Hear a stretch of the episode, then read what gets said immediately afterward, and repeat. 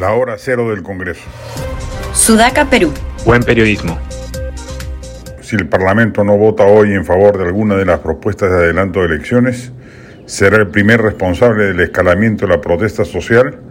85% según Ipsos quiere que haya dicho de adelanto, agregando a los grupos que hoy se movilizan a muchos de otros colectivos y logrando que lo que hoy es una propuesta marginal como la de la Asamblea Constituyente empiece a cobrar algún protagonismo político central.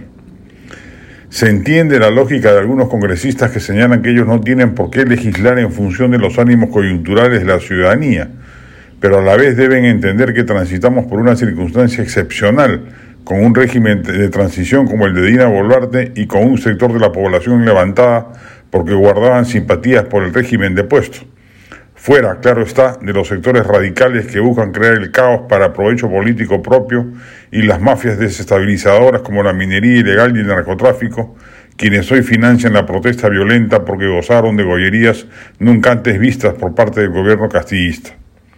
Ha amainado la protesta pero no ha desaparecido y sigue viva la irritación gigantesca de la población, alrededor del 90%, que desaprueba el legislativo con justa razón transitaron de la obsecuencia más pueril frente a Castillo a la inutilidad y torpeza máxima, sin ninguna agenda legislativa, sin orden ni concierto de la mayoría, etc. La izquierda se entiende que vote en contra del adelanto de elecciones porque lo que busca precisamente es que se incendie la pradera social y salgan las masas a protestar masivamente contra el Congreso, generando una enorme inestabilidad que podría llevar inclusive a la renuncia obligada de la presidenta Boluarte y a su reemplazo por el titular del Congreso, lo que supondría echar pólvora a la fogata.